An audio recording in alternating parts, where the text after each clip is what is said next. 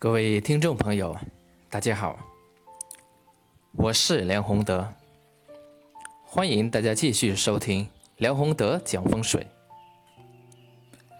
那么这一期呢，我想和大家分享一下阳宅风水当中的五虚五实。那什么是阳宅风水当中的五虚五实呢？《皇帝宅经》有这样一句话：“宅有五虚，令人贫耗；五实，令人富贵。”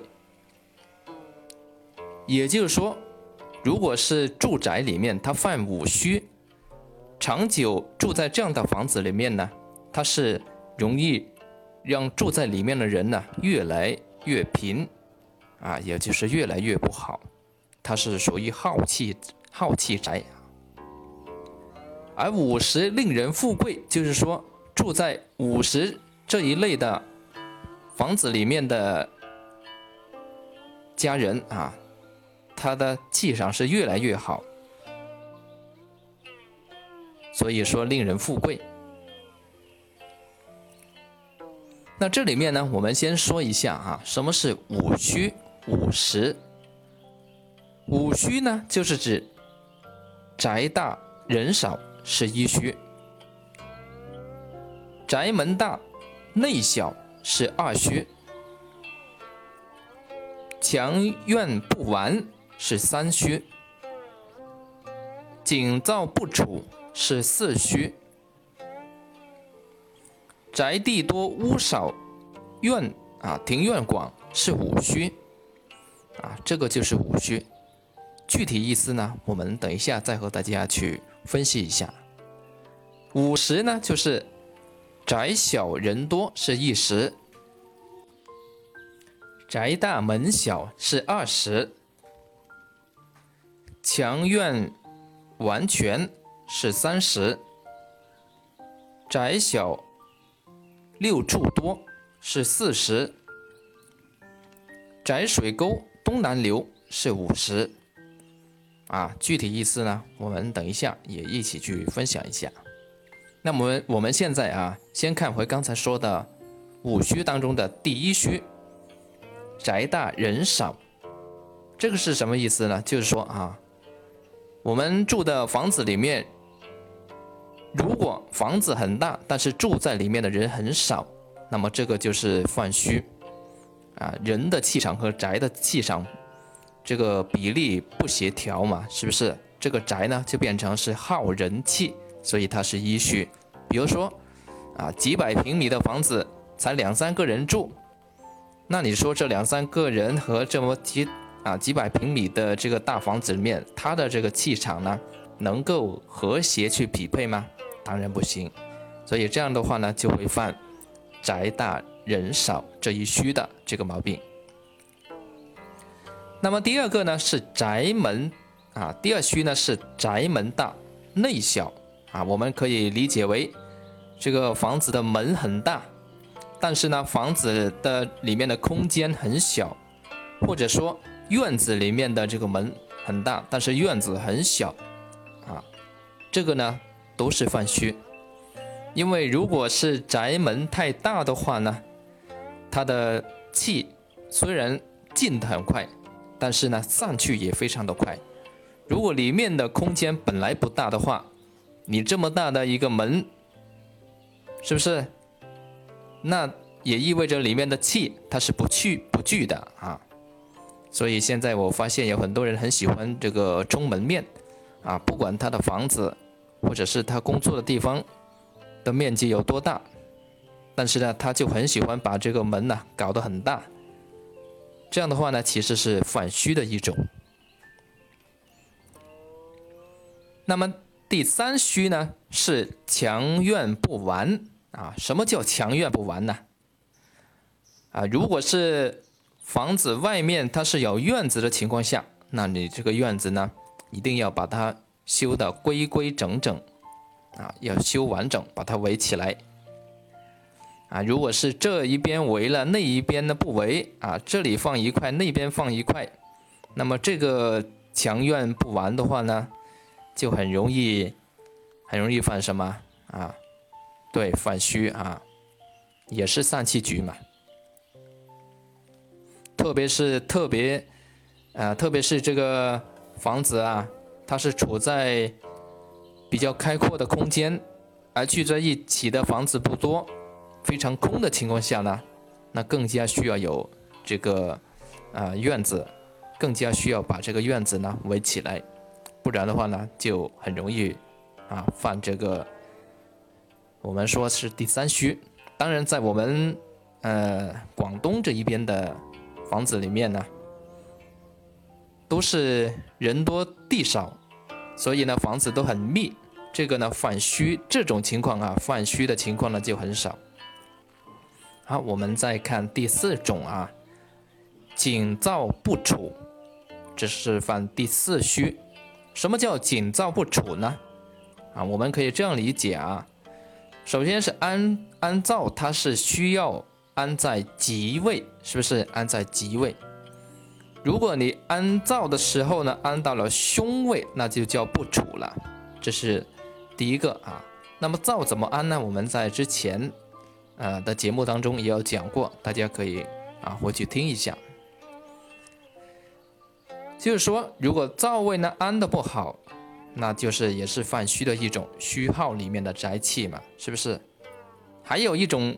可以这样理解啊，这个灶呢，如果是啊，这个灶如果是建造的时候啊，我们这样说呢，一般是指呃以前呢，就是古代的时候啊，住平房的时候的这个灶啊，它是一定要一定要按照这个规制里面去把它啊建好，也就是按照灶的规制这个级数，它的规格把它。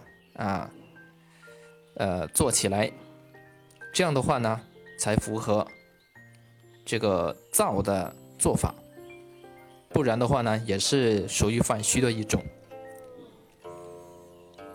而井呢，我们在这一边现在呢都啊比较少用，所以这里就不讲了。那么第五虚呢是宅地多屋少庭院广。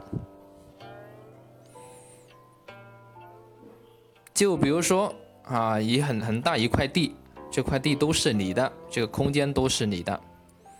然后这么一块地里面呢，这个庭院非常的大啊，院子非常的大，但是里面呢只有稀稀落落的一两间屋子，那么一进去呢就显得啊这个特别宽广，但是呢屋子很很少啊，也小。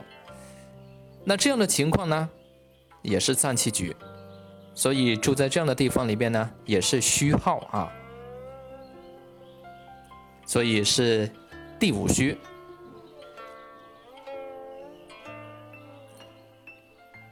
那午时是指什么呢？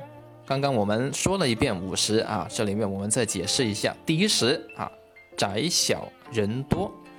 就是房子不大，但是住在里面的人很多，很热闹，人气很旺，啊，人和宅的气场呢，很容易就可以匹配了，是不是啊？所以这样的房子呢是比较容易兴旺起来的。当然，这里面呢也要符合比例啊，啊，不能说这个五十平米的住了这个六七个人，那这样的话呢，这个宅气呀也是不够人气去耗的啊。虽然是容易兴旺，但是呢。也有其他的问题出现啊。第二十呢是宅大门小，宅大门小啊，就说房子呢，呃，里面的空间很大，但是呢，这个门做的比较符合比例，那么这个呢就是属于第二十了。当然，这里面呢我们要注意一下啊，这个比例。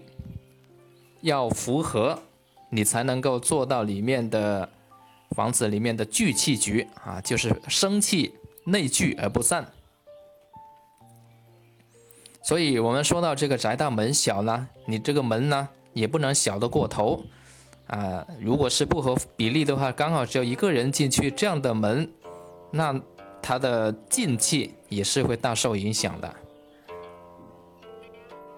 如果你进气，受影响，那里面怎么聚也是没用的啊，因为它还会产生另外一个问题啊，就就是里面的气场不流通啊，这个这种情况呢就容易聚阴啊，阳气呢不多，这是第一啊，这是第二十。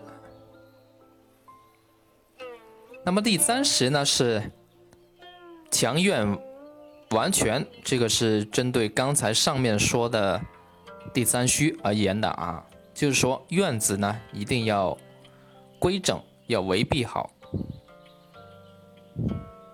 当然这个呢，呃，它的用法和情况呢，刚刚我们在上面也和大家说过，啊，是在北方地广人稀的情况下。然后呢，这个院子啊，要把它做做全。那么第四十呢，就是窄小六处多。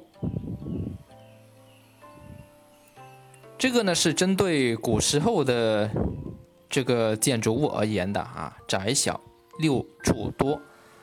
六处呢也是属于动物。啊，它产生的这个气呢，也是比较活的啊，比较阳一点的。所以窄小六处多呢，它定为第四十是针对当时的情况。当然，我们现在很少很少人呐，在家里面养这个六畜。所以在这里面呢，我们可以把它变通一下啊，就窄小情况下。人多是不是，或者是窄小啊？但是里面的这个物品摆放啊是比较规整的，比较充实的。当然也不能拾过头，变成了啊满屋子堆的都是杂物，是垃圾，那肯定不行。他的意思呢是你的家具是不是啊要摆的和宅啊和宅子里面的比例是符合的，就是摆了之后呢。能够给人一种很充实、很舒服的这种感觉，那就可以了。而不要呢，这个几百平米的房子里面啊，只摆一个很小的沙发，是不是？那这样的话呢，就太过于空旷。这样的话呢，就是刚才说的反虚，而不是实了。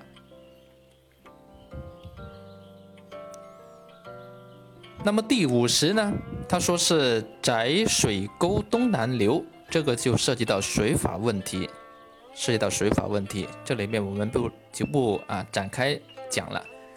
但是这里面呢，可以和大家说一下啊，一般呢，在这里面讲的古代的房子里面呢，它都是坐北朝南为主，坐北坐北朝南的情况下呢，它的这个水沟，也就是排水的这个方向啊。